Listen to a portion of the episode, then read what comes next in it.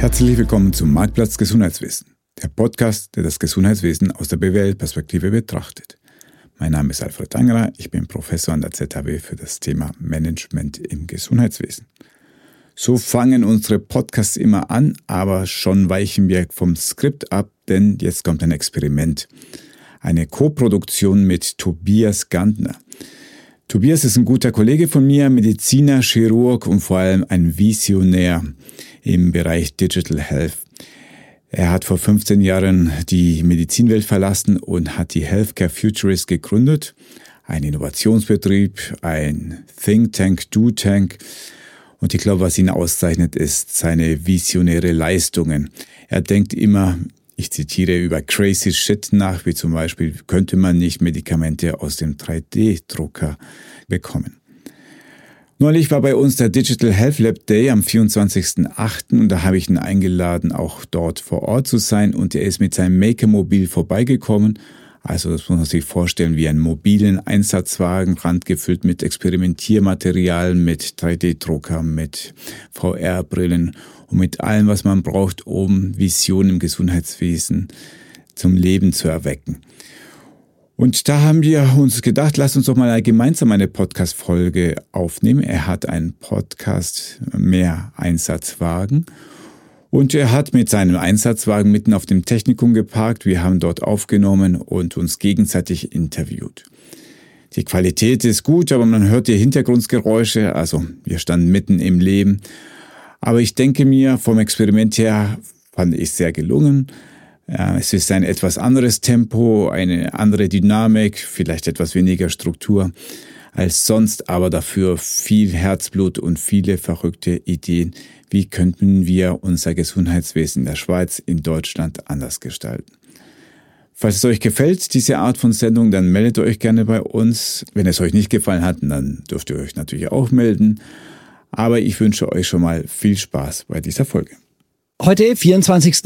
August 2023, bei satten 34,5 Grad im schönen Wintertour vor dem Technikum der ZHAW, habe ich die Freude und das Vergnügen, in unserem Mehreinsatzwagen den Professor Dr. Alfred Angerer zu begrüßen, der sich gleich auch selber vorstellen wird. Wir machen eine kleine Co-Produktion unserer Podcasts. Das heißt also, das, was wir jetzt aufnehmen, wird in Alfreds Podcast veröffentlicht und es wird im Mehreinsatzwagen Podcast veröffentlicht, dass wir eine möglichst große Zuhörerschaft bekommen kommen. Ähm, denn wir haben sehr viele Schnittmengen äh, unter den beiden Podcasts. Wir beschäftigen uns mit der digitalen Transformation der Gesundheit, der Medizin, im Speziellen und Allgemeinen. Ich freue mich sehr, dass wir heute hier sein können. Das Ganze findet im Rahmen des Digital Health Labs statt, das schon seit mehreren Jahren an der ZHAW gute Tradition ist, wo wir auch schon mit unserem Healthcare Maker Mobil, unserem Mehreinsatzwagen, beteiligt waren. Alfred, ich freue mich sehr, dass du da bist. Ja, vielen Dank, Tobias, dass du hier x 100.000 Kilometer hier in den Süden gekommen bist, in die schöne Schweiz. Und ja, diese Co-Produktion, das ist mal ein Experiment, aber das finde ich sehr schön. Also meine Hörer von Marktplatz Gesundheitswissen, die freuen sich bestimmt auch über deine Visionen etwas zu erfahren. Ja, wunderbar. Äh, es heißt ja immer, wer Visionen hat, soll zum Arzt gehen. Mindestens ein Arzt an Bord. Ich habe mich aber schon mehrfach vorgestellt im Podcast. Ich mache das hier ganz kurz, dass deine Zuhörerinnen und Zuhörer auch wissen, wer ich bin. Und dann würde ich dich um eine Vorstellung bitten, dass äh, die Zuhörerinnen und Zuhörer von Mehr Einsatzwagen wissen, mit wem sie es bei Alfred Angerer zu tun haben. Tobias Gantner ist mein Name. Ich bin ähm, Mediziner. Ich habe Transplantationschirurgie gemacht und habe die aktive Medizin vor fast 15 Jahren verlassen, habe eine Industriekarriere gemacht, war bei großen DAX-Konzernen in Führungspositionen und habe die Healthcare Futurists vor zehn Jahren gegründet. Wir sind ein Think Tank und ein Make Tank. Wir machen crazy shit, wie manche sagen würden. 3D-Druck von Medikamenten haben wir gemacht, äh, Künstliche Intelligenz für Nutzenbewertung von pharmazeutischen Produkten. Wir haben Healthcare Maker Mobil aufgebaut, wo wir jetzt gerade drin sitzen, haben da auch schon mal eine Arztpraxis reingebaut, betreiben ein paar ohne Arztpraxen und digitale Residenzpraxen, schauen nach, wo die digitale Transformation des Gesundheitswesens hingehen kann und sind jetzt gerade in der Mission unterwegs, mit klugen Köpfen des internationalen Gesundheitswesens und der digitalen Transformation der Medizin zu sprechen. Deswegen, Alfred, bitte dein Einsatz. Ja, das ja, das klingt ja super, wie du dich hier vorstellst. Crazy Shit hat mir gefallen. Ich merke gerade, wir machen auch viel crazy Zeugs, aber wahrscheinlich seid ihr hier nur noch verrückter unterwegs. Also Alfred Angerer mein Name, in Mexiko geboren, aber in Deutschland studiert, Wirtschaftsingenieurwesen habe natürlich erstmal bei bösen Firmen gearbeitet, Nestlé, McKinsey, so die dunkle Seite der Macht. Aber irgendwann erkannt vor 14 Jahren, das Gesundheitswesen, das ist eigentlich der richtige Ort, um wirklich mal zu helfen, weil ich gemerkt habe, oh, die hinken ja 20 Jahre der Industrie hinterher. Das heißt, Innovationen hier sind viel, viel leichter zu einerseits zu erreichen. Andererseits, wir werden uns bestimmt drüber unterhalten. Das Thema, wie überzeuge ich Menschen? Wie offen sind die Leute? Ja, so die Krankenhäuser und andere Leistungserbringer sind nicht immer ganz so offen für den crazy Shit, der hier produziert wird.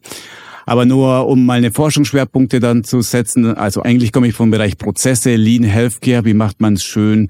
Patientenzentrierte Gesundheitsversorgung. Wie sorge ich dafür, dass die Mitarbeiter sich wirklich um Patienten kümmern können und nicht um Administration? So Stichwort Lean Healthcare.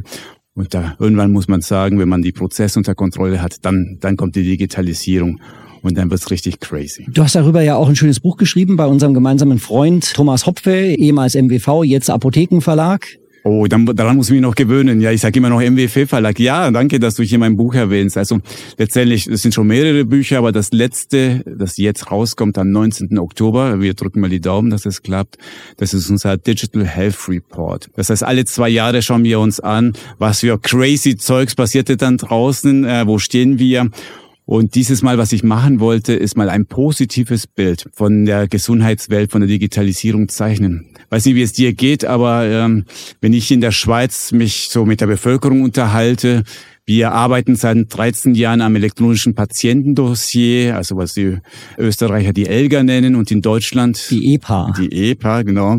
Also seit 13 Jahren, Stand heute, haben wir 0,2 Prozent der Schweizer haben so ein elektronisches Dossier. Das heißt, wir brauchen nur noch 6.500 Jahren, dann haben wir 100 Prozent, wenn es linear weitergeht. Damit habt ihr möglicherweise mehr als Deutschland insgesamt ah, schon. Ja, EPA ja, aber gut, also A, erste Botschaft, es soll nicht linear gehen, es soll explodieren und zweitens, wir wollen, dass es explodiert, indem wir eben die gute Botschaft verbreiten, indem wir hier im Maker-Mobil sitzen mit dir und der Welt erzählen dürfen, ey, warum ist Digitalisierung eigentlich eine feine du Sache? Du bist also ein Evangelist.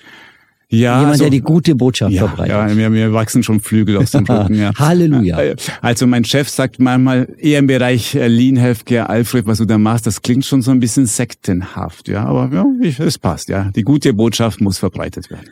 Ja, wunderbar. Digital Health Report. Was habe ich mir darunter vorzustellen? Was macht ihr da? Mit wem sprecht ihr da? Ja, also wir machen immer eine Mischung, so als gute Hochschule, als angewandte Hochschule. Wir versuchen natürlich so die Literatur zu wälzen, eine klassische Analyse von dem bestehenden Wissen. Aber natürlich gehen wir raus und sprechen mit Praktiker, mit Praktikerinnen. Also gerade für den Report haben wir uns drei Teile überlegt. Also zuerst möchte ich verstehen die Vorteile. Was sind die wirklich die Vorteile? So dass ich meiner Mutter erzählen kann, was machst du da eigentlich den ganzen Tag? Warum soll ich digitalisieren? Das klingt ja so unglaublich abstrakt und langweilig. Ja? Im zweiten Teil, da reden wir eher über die Technik, das ist vielleicht eher dein Bereich. Da reden wir über den Weg, den Transformationspfad, das ist wieder das BWLige. Wie kommen wir denn dahin? Und im Schluss, da haben wir dich interviewt, unter anderem, da geht es um die crazy Zukunft. Einerseits, Jahr 2050, was muss ich mir vorstellen?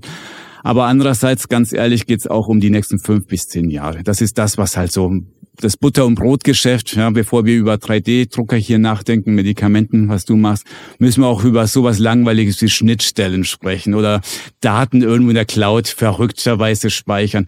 Also, aber das Buch soll tatsächlich mal, indem wir mit, wir haben mit Pflegeleute gesprochen, wir haben natürlich mit Ärztinnen, Krankenhausleitern und eben mit Visionären wie dich gesprochen, um mal einfach mal so ein Gesamtbild zu bekommen. Ja, spannend. Und ich finde es immer spannend, von der Vision ins Doing zu kommen. Ich hatte ja schon gesagt, wer Vision hat, soll zum Arzt gehen. Wir versuchen ja Visionen wirklich zu bauen. Ja, manche Sachen sind crazy, Medical Tricorder oder sowas. Aber ich habe äh, vor kurzem mit jemandem gesprochen von einem großen Fitness-Tracker Hersteller, die vor allem Uhren herstellen, die steigen jetzt auch mhm. stark in dieses Geschäft ein. Die haben jetzt auch eine Waage auf den Markt gebracht und die arbeiten auch wie ein großer Wettbewerber mit A und Play, ja. Äh, du sprichst in Rätseln, ich weiß gar nicht, wovon du sprichst, aber sprich genau, weiter, Tobias. Genau, ja. Also die arbeiten zum Beispiel auch an der non-invasiven Blutglukosemessung. Das wird es wahrscheinlich die nächsten beiden Jahre nicht geben, aber vielleicht darüber hinaus. Ja. Gibt ja jetzt mittlerweile auch so Variables, die messen den Blutdruck, ohne dass sie jedes Mal so eine mhm. Manschette aufpumpen, wo die Leute dann irgendwie nachts aufwachen, weil das Ding wieder angeht. Ist spannend, hat alles für und wider. Aber wo geht's denn hin? Was, was haben denn andere gesagt und was scheint euch denn plausibel? Was wir gemacht haben als wissenschaftliches Institut, einfach die Aufgabe auf die Praktika umzuwälzen. Also wir haben die gefragt, ey, wie wahrscheinlich haltet ihr, dass sowas kommt? Also, wir haben hier ein Netzwerk Gesundheitsökonomie Winterthur, das ist bunt besetzt, das sind Pharmaleute, Krankenhausleute, Wissenschaftler, Apotheker und so weiter und so fort. Und den haben wir tatsächlich noch auf Papier geschickt. Das ist immer mein Trick, damit die auch antworten. E-Mails werden gelöscht. Wenn die einen Brief bekommen auf A2, dass sie eine doch A2 müssen Sie ausklappen, dann müssen Sie Aufkleber draufkleben. Ja, so richtig haptisch. Das ja. hat ja was zwischen Liebesbrief und Poesiealbum, Ja, oder? ich muss mal noch mit Düften Ja, arbeiten, genau. vielleicht beim nächsten Mal. Aber jedenfalls, Sie bekommen wirklich so was Haptisches. Ey, mach auf, kleb auf, auf dieser Skala, die dort aufgemalt ist, zwischen 0 und 100 Prozent. Wie wahrscheinlich hältst du die Sachen? Ja. Und dann fragen wir sowas wie, wie wahrscheinlich hältst du es, dass wir in zehn Jahren, also in den nächsten zehn Jahren es schaffen, dass tatsächlich in der Schweiz hier Patienten, Patientinnen sich ein Chip implementieren lassen auf die äh, unter der Haut, also nicht so wie du, nicht invasiv, sondern sehr invasiv, ja, so richtig. Und dieses misst, was auch immer es ist, aber es soll halt alarmieren automatisch, wenn Werte da unterschritten werden, ja. Ja, und deswegen, also ob es kommt oder nicht, wissen wir nicht. Aber was ich sagen kann, ist, meine Leute, meine Experten waren eher skeptisch. Für die Schweiz der Medien war 30 Prozent. Liegt das daran, dass die Schweizer vielleicht da eher äh, konservativ sind und sagen, ja, das sollen mal die Amerikaner und die Chinesen ausprobieren und erst wenn diese ausprobiert haben, dann machen wir das auch in der Schweiz? Oder sagen die, ja, wenn es nicht in der Schweiz hergestellt ist, dann machen, nehmen wir es auch nicht? Ja, also, ich, also wir sind hier schon sehr traditionell. Also die Schweiz funktioniert auch über Direktdemokratie. Man könnte jetzt beliebig hier ins Politische gehen. Hier ist man sehr skeptisch, den Kurs zu wechseln, hat alles Vor- und Nachteile. Letztendlich die Bedenken ist wahrscheinlich, dass man sagt, oh, unter der Haut, das ist ja so, so ein Eingriff und ist das überhaupt erlaubt? Also da kommen Weißt du, man sagt ja, wenn man etwas verhindern will, dann sucht man nach Gründen. Ja? Ja, wenn etwas da- erreichen Datenschutz willst, in Deutschland ja, wäre das. Datenschutz. Und wenn du was erreichen willst, dann musst du ja Ziele setzen. und wir sind sehr gut, hier Gründe zu finden, warum das ein bisschen na, schwierig ist, das Ganze. Aber lass uns mal hier, bevor wir in die Technologie einsteigen, äh, nochmal so einen Schwank Richtung äh, Demokratie gehen. Ich habe ja ein paar Schweizer Freunde und äh, finde das immer spannend, äh, wenn die dann sagen, also wenn es große Wahlen gibt, dann so, ja, gehe ich nicht hin. Dann sage ich, ja, aber ihr habt doch die Demokratie und die habt ihr euch doch erstritten gegen die Habsburger und, und, und, ja. Äh, dann sag ich, ja, ist schon richtig, aber alle wichtigen Entscheidungen werden sowieso kommunal gefällt und da gehe ich dann hin. Weil die, die direkte Demokratie haben, was ja in vielen Bereichen in Deutschland so nicht ganz bekannt ist, wo die Kommunen ja eher schwächer sind. Wir hatten ja auch mal ähm, einen Ortsbürgermeister sitzen, der- der eben versucht, Kommunalpolitik zu machen. Wie ist das mit der, mit der Demokratie in der Schweiz und der, dieser direkten Verantwortung? Weil ich will dann gleich auch auf die Medizin kommen. Also, ja, sehr gerne. Ich muss aufpassen, was ich sage, weil ich bin ja selber nicht Schweizer. Ich habe eine Aufenthaltsgenehmigung C, deswegen darf ich nicht zu sehr lästern, sonst schmeißen sie mich ja raus. Oh, ich habe gar keine Aufenthaltsgenehmigung. Oh ja, na, na, ist okay. Der Aber wir sitzen in einem Fluchtwagen. Ja, na, das ist wunderbar. Na, aber nach 17 Jahren Schweiz wage ich doch doch die eine oder andere Aussage. Also, das ist natürlich gerade im Bereich Gesundheit, wo wir gleich kommen, Fluch und Segen zugleich, dass tatsächlich die Gemeinden, die Kantone so stark sind. Also wenn der eine Kanton beschließt, du, wir machen jetzt hier ein zentrales Tool, um unsere, sag ich mal, die, die, die Impfstoffe zu verteilen und ähm, damals bei Covid, das ist den ganzen Impfpass, wie man das elektronisch regelt, und der andere Kanton sagt, nö, wieso Papier ist doch toll. Also, das heißt, da können die schon auf kleine Ebene, und dein Kanton hier ist ja halt wie ein Vorort von Dortmund, sage ich mal, ähm, da können sie schon auf sehr kleiner Ebene sehr stark mitsprechen, mitentscheiden, was natürlich den Vorteil hat, wenn man zum Beispiel hier in der Gemeinde Bülach, da hast du halt einen Gemeindepräsidenten, vor eineinhalb Jahren stand er vor einem leeren Gebäude und hat gesagt, naja, eigentlich könnte man die hier doch so ein Digital Health Center aufbauen, ja. Jetzt muss ich den Werbeblock für den Stefan Lienhardt spielen, Ja, der auch eben. unser Kooperationspartner Aber ist. hallo. Für den DHC Bühlach, äh, mit dem wir auch tolle Sachen in 2024 vorhaben, wenn die in ihrem großen Gebäude, das von dem du gerade sprichst, im Moment sind sie in einer Art Provisorium, Mhm. Richtig. äh, wenn die da sein werden. Also auch darüber werden wir berichten. Super, super. Und ihm, die Vorgeschichte ist, äh, ist halt so, der steht vor dem Gebäude, überlegt sich, ja, sollen wir jetzt hier so Industrie 4.0 machen? Oder Digital Health, unterhält sich mit ein paar Leuten und sagen, wir machen Digital Health und jetzt eineinhalb Jahre später steht das Digital Health Center und ihr seid stolzer Partner und wir sind natürlich froh, dass ihr dabei seid. Ja. Also, das heißt, Fluch und Segen, wenn du einen visionären Menschen hast, dann kann er hier sehr viel umsetzen, Andererseits, wenn du sowas brauchst, das eigentlich so an einen Strang ziehen, eben so ein Patientendossier für das ganze Land, da kannst du es nicht brauchen, dass er 50 gibt, dann sind wir hier wiederum sehr rückständig. Wenn wir mal über, über die Ziele gehen. Es gibt ja so einen schönen Spruch von Saint-Exupéry, dem Autor des kleinen Prinzen. Mhm. Wenn du zur See fahren willst, dann lehre die Männer die Sehnsucht nach dem weiten mhm. Meer. Also sage ihnen nicht, wie sie ein Schiff bauen wollen, sondern lehre sie die Sehnsucht. Jetzt könnte man ja sagen, diese Sehnsucht, äh, das hat ja was damit zu tun, so eine Sicht aufzubauen. Wie könnte Gesundheit wirklich funktionieren? Also Gesundheit als hohes Gut, nicht nur als defizitäres Gut, Prävention als Gut. Ich will nicht krank werden, ich will gesund bleiben. Ich will nicht die Krankenkasse ausnehmen. Besser ist, die zahlen mir gar nichts. Wenn sie mir gar nichts zahlen, dann bin ich ja gesund das hat ja auch immer was mit, ich sage das, mit demokratischem Verständnis zu tun. Welche Rolle habe ich im System? Wie konstituiere ich das System? Und, und ich sage immer, so wie wir uns um die Res Publica, also die, die öffentliche Sache kümmern müssen, wenn wir Demokratie erhalten wollen, müssen wir uns auch um die Res Privata, also dann die Medizin kümmern, indem wir sagen, was tut uns denn gut? So wie wir sagen, was tut dem Staat denn gut? Ich kann ja heute wählen irgendwas, wo ich sage, ja, ich bin jetzt genau für diese Politik, aber die anderen Sachen lasse ich außen vor. In Deutschland haben wir ja gerade das Thema zum Beispiel, dass die Leute zwar grüne Politik wählten, dann aber erstaunt waren, als grüne Politik umgesetzt wurde. Mhm. Siehe zum Beispiel äh, beim Umbau der Heizungssysteme. Wie ist es? Hat demokratische Verfasstheit auch was mit Perzeption, mit Wahrnehmung von Medizin und der Verantwortung für sich selber zu tun? Wie ist das in der Schweiz? Also die Antwort ist auf jeden Fall ja. Ich habe gerade gestern mit meinen Kollegen gesprochen, gesagt, würde direkte Demokratie in andere Länder passen, weil die Schweizer ganz stolz sind. Und er sagt, ja, da muss man ein bisschen aufpassen, weil das ist ja auch ein, muss man gelernt haben. Ja. Du brauchst, um gute Entscheidungen zu treffen, brauchst halt gute Informationen. Das heißt, so Demokratisierung bin ich der erste Freund davon, das möglichst lokal zu machen, aber du musst die Leute auch gleichzeitig gut informieren, vor Populismus schützen. Also was da in, äh, im Bereich Brexit passiert ist, äh, bedenklich wahrscheinlich, weil die Leute einfach da, wer am lautesten gebrüllt hat, dem wurde zugehört.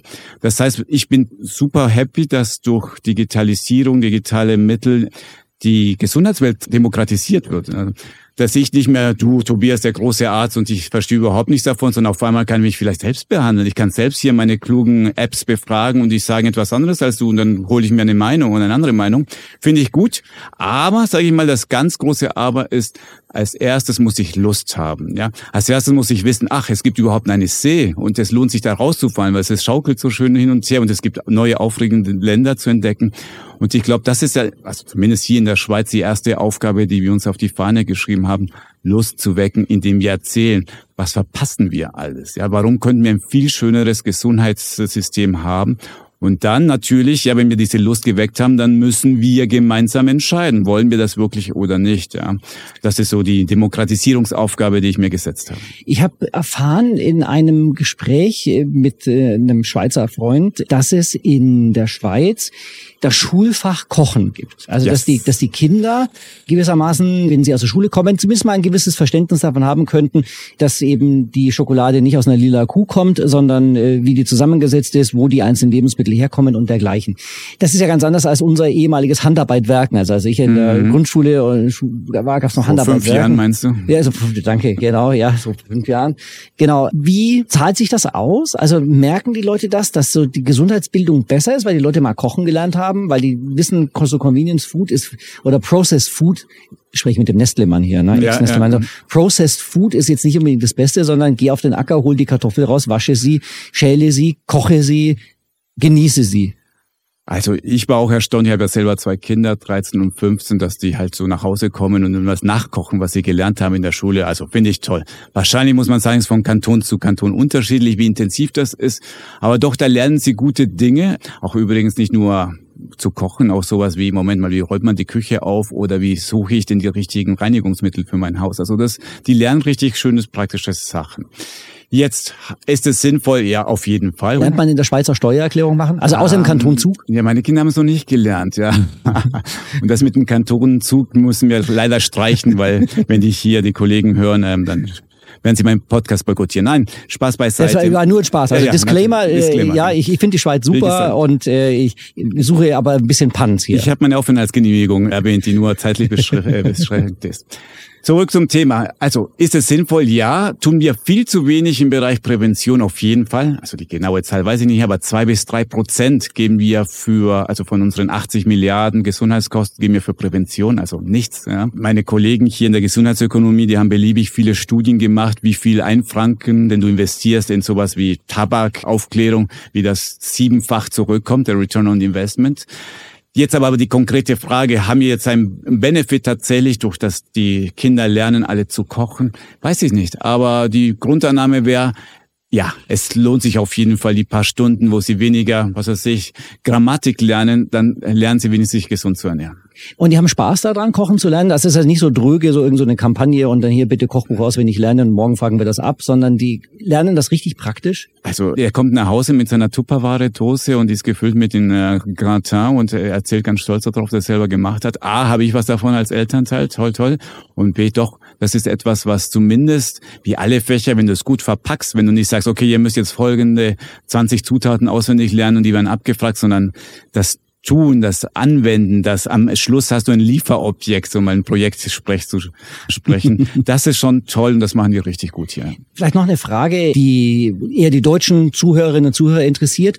Wir haben ja im Moment einen Gesundheitsminister Karl Lauterbach, äh, der ja für seine politische Agenda bekannt ist, also der kann noch andere Sachen außer Corona, dass er für die Bürgerversicherung ist. Ja, das ist ja äh, so, so, so ein Gespenst, das immer mal wieder rumgeistert. Im Moment ist er digital unterwegs, äh, der Herr Lauterbach, und macht einige interessante Gesetzesvorschläge.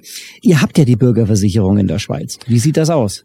Also, was wir hier haben, ist tatsächlich eine Pflichtversicherung. Als ich hier zum ersten Mal vor eben 17 Jahren hierher kam und dann habe ich gesagt, ja, ich habe doch noch eine, meine deutsche Versicherung. Da haben die gelacht, nein, nein, nein. Wenn Sie in die Schweiz kommen, dann werden Sie hier pflichtversichert. Es gibt eine Grundversicherung, da muss jeder drin sein ist immer spannend, wenn ich amerikanische Kollegen hier habe und die versuchen immer so ein Schlupfloch zu finden. Ja, aber was ist, wenn du nicht bezahlst? Ja, was ist, wenn du aber hier kurz im Ausland warst und wieder reinkommst? Und was passiert denn dann? Also es gibt kein Schlupfloch. Wenn du hier offiziell da bist, dann bist du krankenversichert. Also diese Horrorszenarien von, du landest auf der Straße, kannst ja nicht die OP leisten, das gibt's hier nicht. Ja. Das ist einerseits Pflicht, eigentlich ein Unding für Schweizer liberale Werte, aber das haben sie tatsächlich als Pflicht, wo dann doch die Schweizer Seele wieder kommt, ist beim Thema Markt und Wettbewerb, weil es gibt nicht nur eine Versicherung, sondern 50 ja, Versicherungen und das heißt, du musst eine abschließen, aber du kannst frei wählen, welche. Und die kann auch wechseln zwischendrin, also du kannst jedes, pro Jahr? Oh ja, so? also wenn du hier leben würdest, würdest du irgendwann jetzt so im Herbst anfangen, jede Menge Anrufe, E-Mail zu bekommen und sagen, ja, Herr Gantner, wie schaut's aus? Sind Sie wirklich zufrieden mit Ihrer Versicherung? Weil da gibt's immer einen Stichtag und dann am neuen Jahr könntest du in einer anderen Versicherung sein. Ja. Jetzt das Spannende ist aber, das soll nicht so ein Rennen nach unten sein, weil wir kennen auch die Aldi Lidl Mentalität dieser Welt. Das heißt, immer der, der am billigsten ist, wird genommen. Um das zu vermeiden, gibt es tatsächlich so ja, es gibt Mindeststandards. Was muss da alles drin sein? Und die unterscheiden sich qualitativ nicht. Also am Ende des Tages, ob du bei A oder B oder C versichert bist, wenn du einen Unfall hast, wenn du irgendwie Herzprobleme hast, du bekommst immer die gleiche Behandlung und qualitativ gut. Und alles andere versichert man obendrauf dann mit Privatversicherungen, Chefarztbehandlung, Einzelzimmer. Richtig. Also das ist tatsächlich Fondue das, jeden Tag. Ja, ja die, die berühmte Fondue-Zusatzversicherung für stationären Aufenthalt. Ja, ja. Also tatsächlich dann die Versicherungen, die sind da unglaublich stark eingeschränkt. Das ist für die so halb spannend. Jetzt kommt wieder der Wirtschaftler in mir. Sondern die Zusatzversicherung, da spielt die Musik.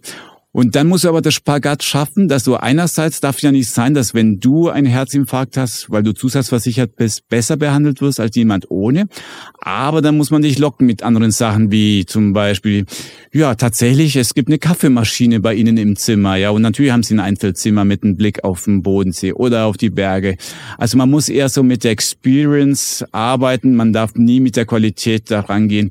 Also Zweiklassenmedizin, da weigert man sich zuzugeben, dass es gibt und wahrscheinlich so im großen Ganzen aus Qualitätssicht passiert tatsächlich nicht, aber so bei Convenience, bei Bequemlichkeit, da hast du wahrscheinlich schon lieber eine Zusatzversicherung. Ich war äh, neulich mal in Zürich eingeladen, in einem großen Krankenhaus. Und als das Schweizer Gesundheitswesen unkundiger habe ich dann gefragt, ja, was ist denn das für ein Krankenhaus? Und dann hat man mir gesagt, ich sage jetzt keine Namen, hat mir gesagt, ja, in Deutschland wäre das das AOK-Krankenhaus. Ist das so, dass es Krankenhäuser gibt, die sich dann auf Menschen spezialisiert haben, die keine Zusatzversicherungen abgeschlossen haben? Ich würde es umgekehrt definieren. Es gibt, wir haben ja zwei große Ketten. Ich glaube, in Deutschland habt ihr viel mehr, aber unsere größte hier hat gerade mal 17 Kliniken, auch dort, vor Ort von Dortmund. Das ist alles hier klein und niedlich in der Schweiz. Jedenfalls. Das ist die Kette, die benannt ist nach einem Vorort von Zürich, oder? Ah, ah.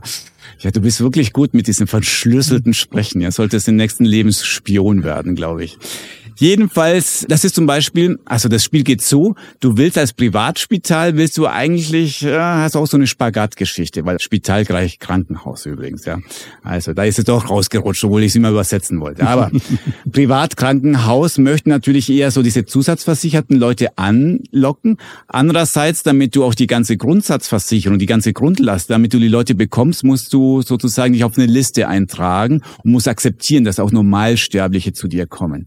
Das das heißt, was sie da tun, ist tatsächlich, das ist nicht so bekannt, jedem Mann zu sagen. Das heißt, da ist ein Privatspital, super schick. Wenn du da reinkommst, das sieht es aus, als würdest du in ein Edelhotel reinkommen. Also wirklich sehr, sehr nett. Und das Schöne ist, da kannst du auch da mit deiner Aldi-Grundversicherung da reingehen und wirst trotzdem behandelt. Nur, das wird nicht so sehr kommuniziert. So ah. löst man das. Okay. Ja, spannend. Also ich finde das immer total spannend. Hat jetzt gar nicht so viel mit digitaler Transformation zu tun. Aber ich finde das spannend, hier mal zu gucken, ne, wie so die Dinge aussehen, wenn sie mal umgesetzt werden oder wie andere Bevölkerungen das machen, wie andere Länder das machen. Ja, jetzt will ich was sagen wie bei Wahrheit oder Pflicht. Ne? Jetzt drehen wir die Flasche nochmal oder Flaschen drehen und jetzt bin ich dran, darf deine ja, Fragen ja, beantworten. Was ich von dir natürlich erfahren möchte, ist, wir schauen natürlich nach Deutschland und ich meine, dass Deutschland da an der Vorreiter ist in Sachen Innovation, das ist im Automobilbau so, aber wir waren sehr erstaunt im Gesundheitswesen zu sehen, Moment mal, als erstes Land auf dem Planet DIGAS, ja, digitale Gesundheitsanwendungen. Wie siehst du denn das? Ist dieser Pioniergeist, von dem ist noch was zu spüren, weil das ein einmaliger Ausrutsch und passiert nie wieder? Wie siehst du das? Ja, also erstmal vielen Dank, dass ihr noch glaubt, dass wir im Automobilsektor ganz vorne sind. Finde ich toll. Ähm, mein Statement dazu ist, ich fahre einen Tesla. Oh. Ja, aber zu der Geschichte mit der Diga. Ja, das hat der Jens Spahn super gemacht. Also das, meines Erachtens war das ein super Marketing-Thema. Also wir sind die Ersten auf dem Planeten, die die App auf Rezept machen. Ja, das konnte man auch gut in Amis verkaufen. The first country with app on prescription. Mhm. Aber dahin zu so einer Diga ist ja schon eine Via Dolorosa, ja, also ein steiler, steiniger Weg. Wir haben die ersten Insolvenzen von Digas, die gut gelaufen sind, die Patientinnen und Patienten noch hatten. Und das System konsolidiert sich jetzt gerade so ein bisschen. Die Frage ist ja auch, wir haben den berühmten Paragraph 12 im Sozialgesetzbuch 5, also wenn man mal, äh, also ich sage jetzt den Schweizer Zuhörerinnen und Zuhörern, wenn man mal nicht gut schlafen kann und irgendwas sucht, was einen so einschläfert, dann würde ich sagen, SGB 5 googeln und dann einschlägige Paragraphen lesen. Aber 12 liest sich noch gut, aber so 130, die sind dann schon richtig feinste Juristenlyrik. Und, aber im Paragraph 12 steht drin, dass die Dinge einen Nutzen haben. Also dass der Nutzen nachgewiesen werden muss. Und das ist halt bei Digas unheimlich schwierig. Ja, kann man bei einem Medikament leicht machen, irgendein Präparat gegen Kopfweh, vergleicht man damit Aspirin, macht eine Studie, stellt dann fest, die Mortalität, Morbidität, Lebensqualität hat sich so und so verhalten, kriegt einen Zusatznutzen oder nicht, danach wird ein Preis verhandelt, fertig. Bei der Liga ist es ja schwieriger. Ja, was ist denn der, der Zusatz? Wie messe ich den eigentlich? Ist die Liga Version 1.0 immer noch dieselbe wie Version 1.5, wenn dann vielleicht die Splash Screen irgendwie blau ist anstatt grün? Da tun wir uns gerade ganz schön schwer. Und ähm, ich sehe aber, dass sich die Menschen bemühen. Also das gehört ja in Deutschland zum BfArM, also das äh, Bundesministerium für Arzneimittelsicherheit äh, und Medikamente und Arzneimittelsicherheit. Die betreuen das, die betreuen diese Prozesse. Es ist also nicht das IQWIC, das Institut für Qualität und Wirtschaftlichkeit im Gesundheitswesen, die die Nutzenbewertungen machen der Pharmaka und der Medizinprodukte. Und äh, ja, ich glaube, da gab es diesen Hype, dann gab es dieses Tal der Tränen und jetzt konsolidiert sich das. Und ich bin gespannt, was da rauskommt. Viele Digas, viele Indikationen sind gut besetzt, also psychosomatische Indikationen beispielsweise. Da passiert viel. Aber ich bin gespannt, wie sich die neuen Unternehmen da aufstellen. Es gibt noch zwei strukturelle Herausforderungen. Das eine ist, die Investoren verstehen häufig nicht, wie Gesundheit funktioniert. Hm. Also in welchen Zyklen Gesundheit denkt. Ja, das ist nicht wie Systemgastronomie, ich mache das Ding auf und dann habe ich irgendwie Return on Investment sofort, sondern ich muss erstmal da rein investieren. Das hat was mit Erstattungssystemen und so weiter zu tun. Das andere Thema ist, dass die DIGA-Hersteller, ich sag mal in der ersten Generation, dass denen nicht klar war, wie sie ihren Vertrieb machen. Ja, ich habe gedacht, wir machen das irgendwie in der App Store und dann wird das schon. Aber das ist ja eine App, die wird verschrieben vom Arzt, von der Ärztin. Das heißt, der Arzt, die Ärztin muss mal wissen, dass es das gibt. Ja, wie erreiche ich die denn, die Ärzte? Das ist ja schwierig. Also kooperiere ich mit Pharma-Außendienst beispielsweise, mhm. baue ich einen eigenen Außendienst auf. Das ist häufig unterschätzt worden, sodass viele Ärztinnen und Ärzte gar nicht wissen, dass es möglicherweise für bestimmte Indikationen eine DIGA gibt, die sie verschreiben könnten. Und das dritte, Entschuldigung, der Prozess ist unheimlich komplex. Also wir haben da auch schon mal drüber berichtet. Ein Arzt, der Ärztin verordnet den DIGA, ich kriege ein Papierrezept mit einem QR-Code und dann kann ich den bei der Kasse einreichen und die Kasse schaltet das dann frei. Das ist aber noch paper-based und das ist ein bisschen Pain. Jetzt kommt natürlich, ich weiß, ab 1.1.2024 das E-Rezept in ganz Deutschland. Da wird es möglicherweise besser werden. Aber ähm, also wenn ihr in der Schweiz Digas machen wollt, dann wären da so die drei Punkte, wo ich hinschauen würde. Sehr spannend. Ähm, ich wurde mal vor ja, schon sechs Monaten von einem deutschen Journalisten angerufen, glaube Deutsche Welle. Ja. Und der hat irgendwie so eine Sensationsmeldung gesucht nach dem Motto, ah, jetzt ist da gerade so eine Diga-Anbieter pleite gegangen und der wollte so einen Bericht darüber abgeben, oh, wir haben schon wieder, schon wieder Milliarden versenkt hier im Gesundheitswesen. Und er war erstaunt von mir zu hören, dass ich euch gelobt habe, weil ich meine, so funktioniert Innovation. Ja? Da ist nicht alles wunderbar und 10.000 Prozent sicher, sondern man probiert Sachen aus. Ja, ein paar werden auf der Strecke bleiben. Aber ich habe diesen Mut bewundert, den die Deutschen dort hatten, einfach mal was zu tun. Also ich weiß, der Jens Spahn, der ist so sehr umstritten, aber dafür habe ich ihn wirklich bewundert, dass er was gemacht hat. Ja, ich könnte jetzt gegenfragen, nennen wir einen Gesundheitsminister oder eine Gesundheitsministerin, die nicht umstritten ist. Vielleicht zu dieser Insolvenz. Also ich bin schon auch ein Freund von Wettbewerb. Ja, also ich mhm. möchte nicht, dass es irgendwie staatliche Monopole gibt und die Leute dann irgendwelchen Governmental Crap äh, da bekommen und äh, es gibt da keine Evolution. Das Problem bei äh, einem einschlägigen Liga-Anbieter, der im Bereich der Migräneerkrankung unterwegs war, war aber, dass bei einer Preisfestsetzung der Preis, also nach einem Jahr wird ja der Preis dann fixiert. Ja, die kamen ein Jahr Preis Pricing und dann wird nach einem Jahr der Preis fixiert. Und dass der Preis, der am Ende rausgekommen ist, nicht das war, was die sich erwartet hatten und die damit dann mit diesen Rückzahlungen, also mussten dann Rückzahlungen machen, das hat die überfordert. Deswegen sind die gleich in die Insolvenz gegangen. Also es ging gar nicht darum, ob das Produkt jetzt schlecht ist und es mhm. keiner anwendet oder sowas, sondern es war eher eine finanztechnische Thematik. Und ich finde es halt immer schade, wenn Menschen ein Produkt bekommen, das gilt auch für Pharmaka, und nach der Nutzenbewertung, also nach der komplett durchgeführten Nutzenbewertung, das Produkt möglicherweise vom Markt genommen wird. Aus welchen Gründen auch immer.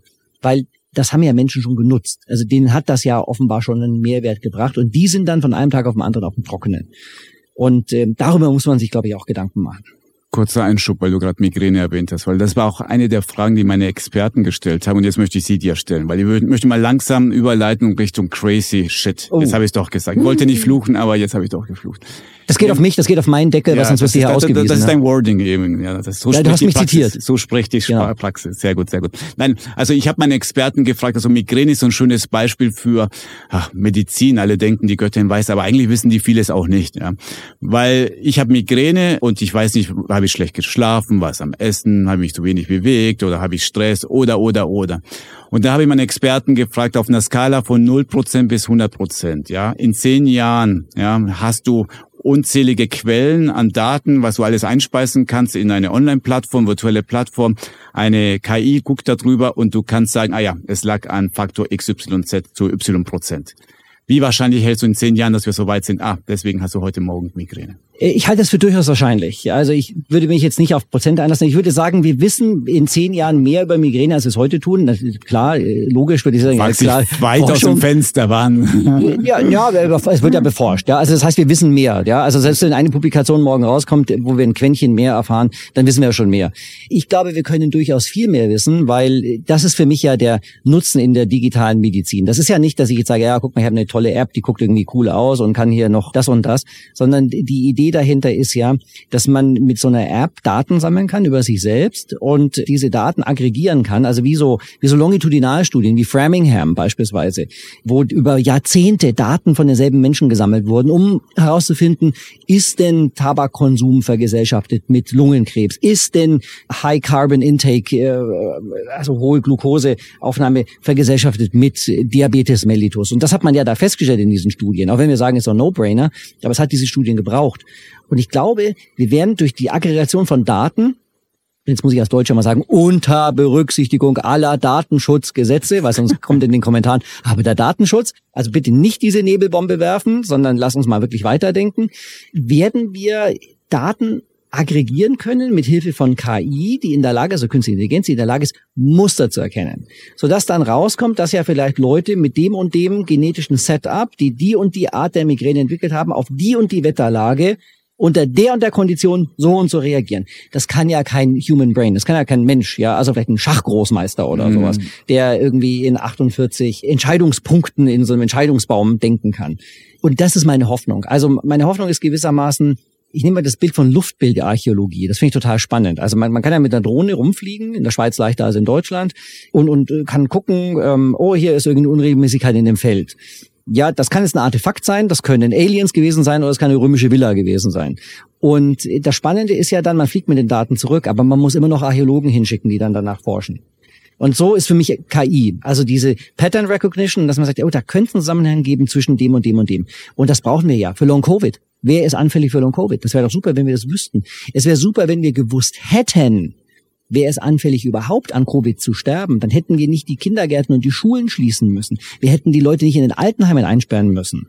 Also das ist meine Hoffnung, die ich auf die digitale Medizin habe. Neben all dem Nahtlosigkeit, mehr Transparenz, schnellere Behandlung, weniger Stress für Ärztinnen und Ärzte mit Tätigkeiten wie Verwaltungskram und so weiter. Ich sehe schon, du wärst ein guter Wissenschaftler geworden, mal eine sehr differenzierte Antwort. Ich habe leider meine Leute zwingen müssen, ein Aufkleber 0 bis 100 Prozent, wo stehst, ja. Ich zwing dich nicht dazu, aber du hast gesagt schon, wahrscheinlich kannst du es vorstellen. Also meine Leute sind ja nicht Mediziner. Ich glaube, das verwässert das Bild, wenn man zu viel Wissen hat. Ja. Aber auf jeden Fall so, der sich in der Gesundheitsbranche auskennt, meine Leute, die ich befragt habe, zu sagen 70 Prozent Medien. Also da ist man zuversichtlich, dass ja. das klappt. Ja. Im Gegenteil, wenn ich frage, glaubst du, wir gehen zu einem Opt-in System, das wir jetzt haben bei unseren Patientendossier zum Opt-out-System, da sind sie doch, nee, 50 Prozent wahrscheinlich, das schafft man nicht, ja. Also bei politischen Entscheidungen sind sie immer vorsichtiger als bei solchen medizinischen Entscheidungen. Genau, und deswegen brauchen wir ja auch dieses Bildungsthema. Ich bin ja Transplantationschirurg von der Urausbildung her und habe mich damals ja mit den Themen auseinandergesetzt, Organverteilung und habe mit Leuten gesprochen, die mir gesagt haben, ah, ich bin jetzt schon seit fünf Jahren auf der Warteliste, warum kriege ich kein Organ? Oder wenn die Angehörigen es gesagt haben, dann habe ich gesagt, haben Sie einen Organspendeausweis? Und wenn die gesagt haben, warum kannst du mir Ausweis? Was ist denn das eigentlich?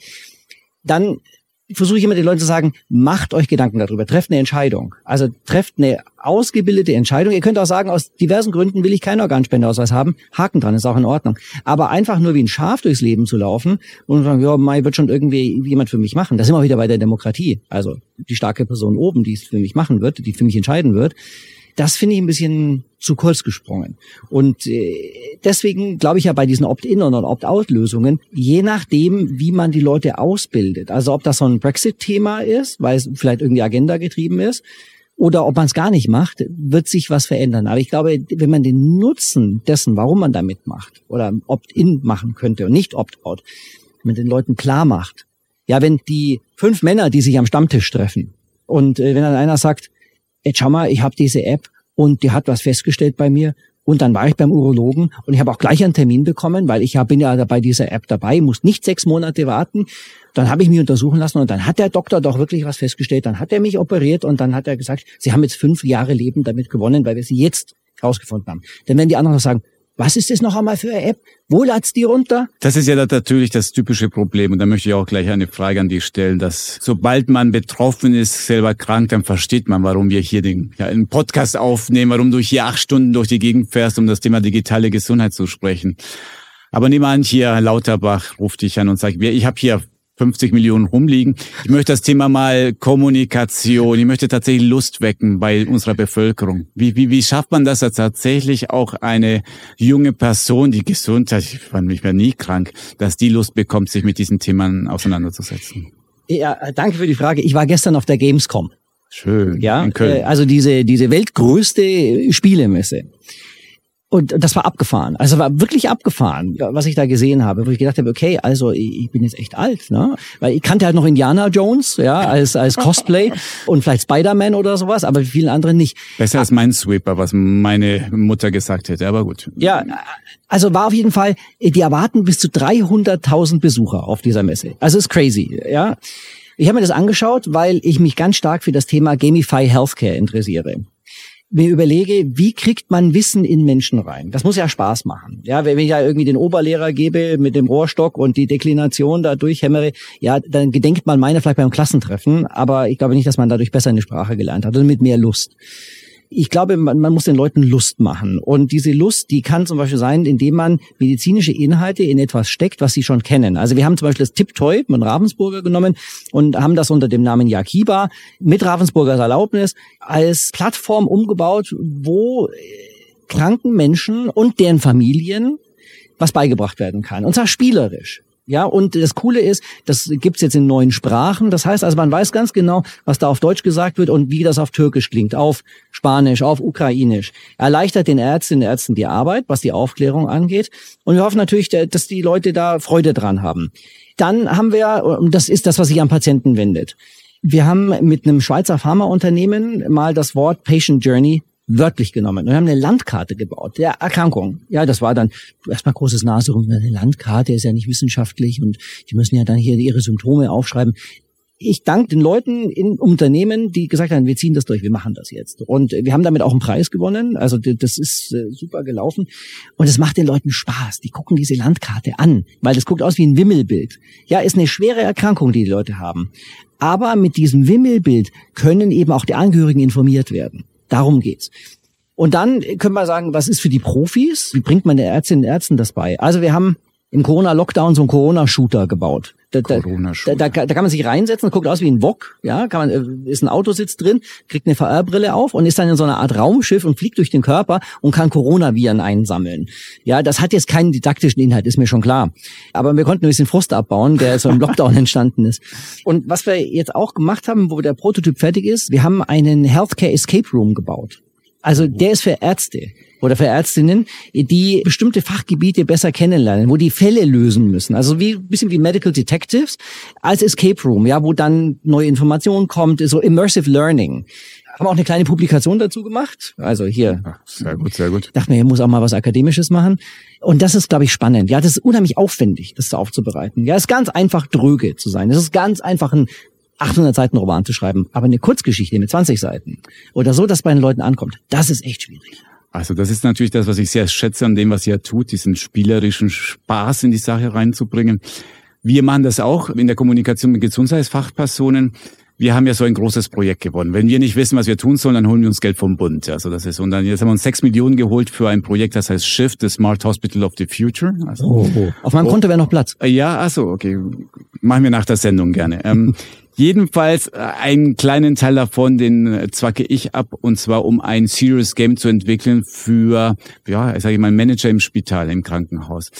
Denn, also, es gibt halt solche Botschaften, die sind so trivial, die, kannst du auf eine PowerPoint-Folie äh, aufschreiben, die wird nicken, aber es wird nichts passieren. Ne?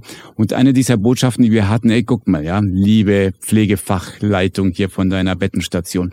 Wenn du nur an deine kleine Station denkst und nicht an das gesamte Krankenhaus, dann funktioniert das System nicht. Die, dann ist vielleicht Abteilung A geht's gut, Abteilung B, aber C, G und D äh, und das ganze Krankenhaus geht vor die Hunde. Deswegen wollten wir diese einfache Botschaft Kooperation, wollten wir in so ein Spiel packen. Wir entwickeln gerade so eine Serious Gamer Simulation, so ein Computerspiel. Sim Hospital. Ein bisschen in die Richtung, nicht ganz so verspielt, ja. Aber letztendlich schon, dass du so zwei Runden spielst. In der ersten Runde, da kommt die Direktorin rein, also ein bisschen Show ist dabei und sagt, Leute, unser Krankenhaus schaut nicht gut aus, wir schreiben rote Zahlen. Ihr müsst endlich mal hier dafür sorgen, dass die Zahlen stimmen. Ja. Und dann natürlich in der ersten Runde spielt jeder für sich und jeder, wenn er eine Anfrage bekommt, ey, kannst du mir hier ein Bett ausleihen, eine Pflegefachkraft, kann du Nein, kann ich natürlich nicht. Und in der zweiten Runde, also dann werten wir es aus und merken, pff, ja, da eine Abteilung ging es gut, die anderen ging schlecht und das Krankenhaus muss schließen. Ja. Und in der zweiten Runde versuchen wir das eben tatsächlich, sage ich mal, dass wir sagen, es gibt nicht mehr die individuellen Kennzahlen. Wir denken jetzt groß, wir denken an das Gesamtkrankenhaus und versuchen halt diesen Basisbotschaft, ey, Silo-Denken führt uns nirgends, versuchen wir mal spielerisch dort den beizubringen. Ja.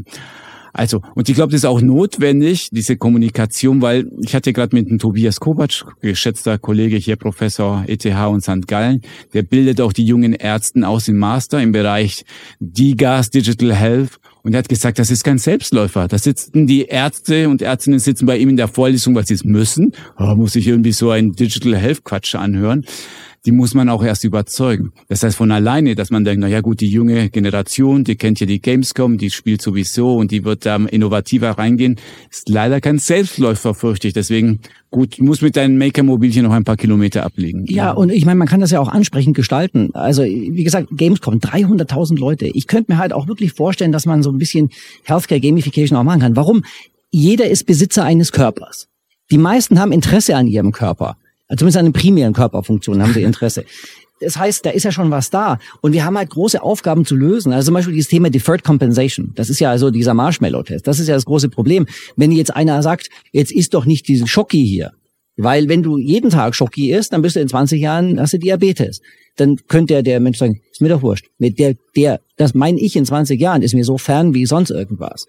Also wir sind nicht gut bei Deferred Compensation. Hat wahrscheinlich was mit evolutionsbiologischem Denken zu tun, weil Knappheit von Nahrung, als wir in der Savanne unterwegs waren und jetzt haben wir halt im Überfluss und dann essen wir halt so viel. Das stimmt. Und ich frage mich immer wieder, sowas wie Zähneputze, da haben wir es geschafft, ja, dass du jetzt die Zähne putzt und ist eigentlich wurscht, ja, in ein, zwei Jahre sind sie schlecht, aber deswegen, du hast für jetzt in den nächsten Stunden überhaupt keine Incentivierung, trotzdem tun wir es. Wieso können wir es nicht auf viel mehr Bereiche übertragen? Ich glaube, in Deutschland war das so, die einzige Präventionsmaßnahme, also in den Kommentaren gerne, wenn ich mich da irre, und es gibt äh, andere Beispiele, aber die einzige Präventionsmaßnahme, die wirklich funktioniert hat, war das Bonusheft der Zahnärzte. Zahnärzte. Also das heißt, dass ich praktisch meine Zahnbehandlung erstattet bekomme, brauche ich also, ich glaube, einmal im halben Jahr einen Stempel in meinem Bonusheft und wenn dann sozusagen dieses Bonusheft voll ist, so wie das Kredenzial für den Camino nach Santiago, dass ich hier meine Stempel eingesammelt habe, dann kriege ich eine Erstattung. Und und dazu kam ja, vieles in der Zahnmedizin ist aus der primären Erstattung rausgenommen worden in Deutschland. Also es ist nicht so, jo, ist ja egal und wir zahlen alles, sondern nein, für die viele Sachen brauchst du eine Zusatzversicherung. Und dann hat's wehgetan. Ich wollte dir gerade was als Tipp geben für deine Zuhörer. In der Schweiz ist das tatsächlich, Zahn ist nicht Teil der Grundversicherung. Das heißt, das ist ein Privatgeschäft. Du mhm. suchst den Zahnarzt aus, du schaust seine Preise an und also das ist jetzt Evidenz n gleich ein, Arbeitsplatz, nämlich meiner. Ich habe noch nie so viele Leute erlebt, die sich nach dem Mittagspause im Büro die Zähne putzen. Das habe ich in Deutschland nie erlebt, hier schon. Ja, genau. Und da ist halt auch die Frage, das habe ich jetzt von, wir, wir machen ein paar Projekte mit einem Zahnarzt zusammen äh, aus Köln, der nennt sich D'Entrepreneur. Also, oh, ja, super Sache, betreibt drei große Zahnkliniken. Und da habe ich auch zum Beispiel gelernt, dass auch auf die Technik des Zähneputzens ankommt. Also nicht, dass ich Zähne putze, ja, dass ich mein Latein-Vokabelheft auf meinem Tisch liegen habe, sondern was mache ich damit und in welcher Intensität mache ich das?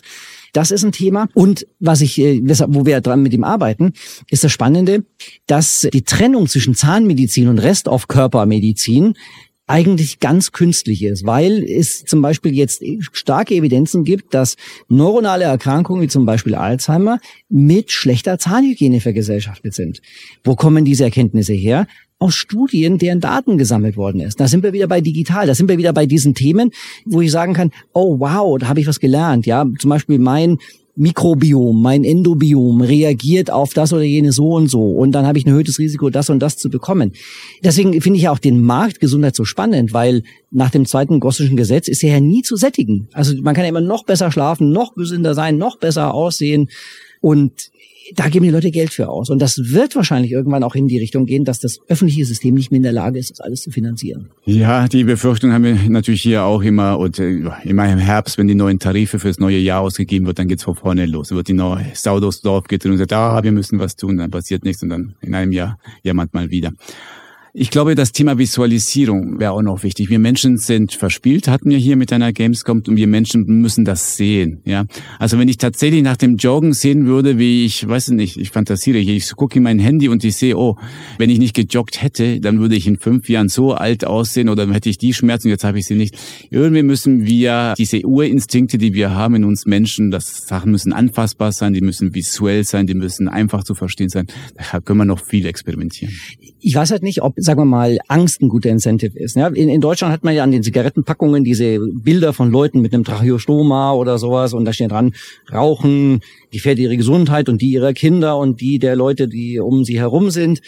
Es gab ja früher auch mal der übrigens einen Spruch, der ist drauf, Rauchen kann tödlich sein.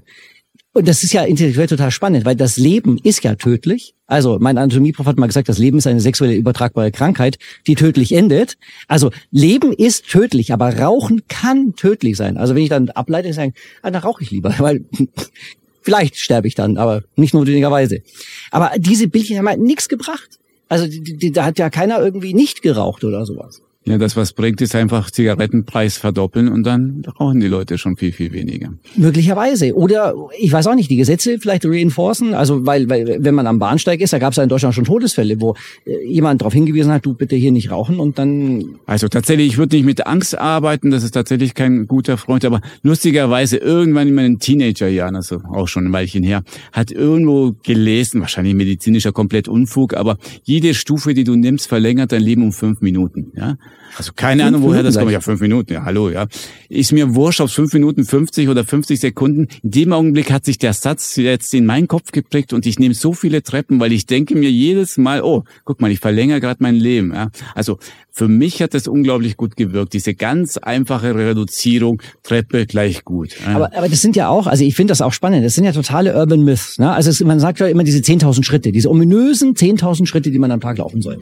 Es gibt keine Studie, die sagt, es sind 10.000 Schritte, sondern das kommt offenbar daher, dass in den Olympischen Spielen 1964 in Japan eine japanische Firma einen Schrittzähler vermarktet hat, der sich bei 10.000 wieder auf Null gestellt hat.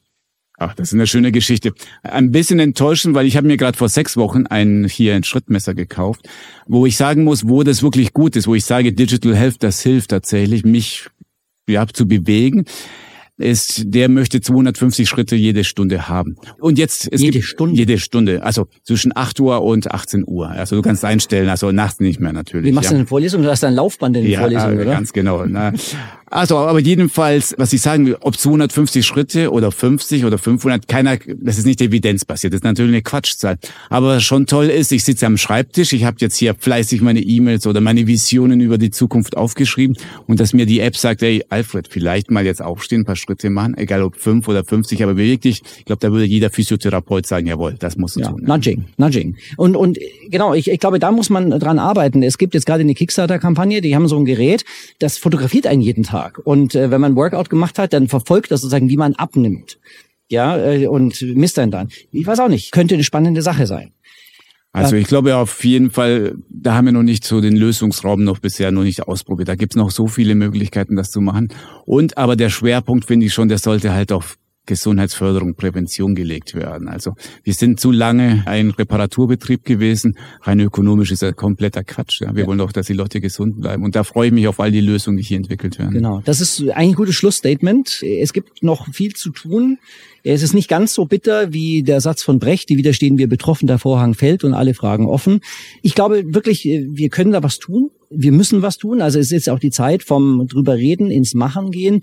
Wir haben große Herausforderungen. Ich denke zum Beispiel auch, dass das Thema Klimawandel eine Herausforderung ist. Also wir sitzen hier jetzt gerade, schwitzen bei 35 Grad.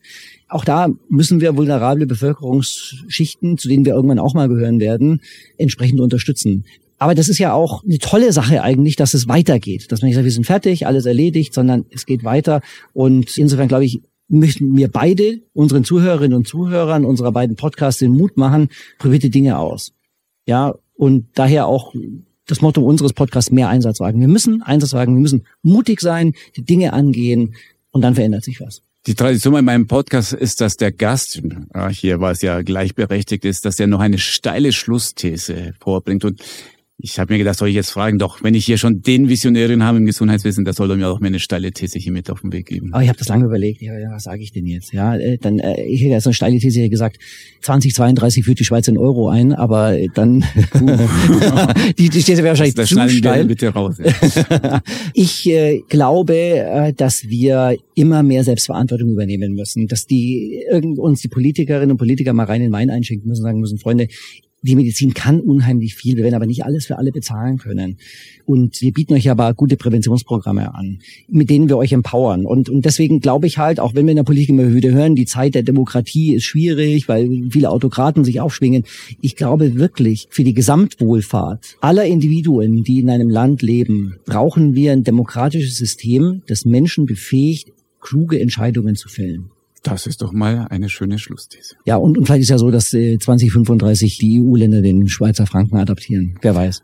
Oh, das ist ein anderer Blick. Warum nicht? Genau, ich, ich sehe schon, Leute haben schon angefangen, Kommentar zu schreiben. ich danke dir sehr, dass du da warst. Hat großen Spaß gemacht. Gleichfalls, Tobias, schön, dass du mich in dein Maker-Mobil hier A eingeladen hast und B hier runtergefahren bist. Schön mit dir zu sprechen. Sehr gerne. Wir schauen, je nachdem, was in den Kommentaren ist, machen wir noch eine Fortsetzungsfolge. Sehr gerne, jederzeit. Dankeschön.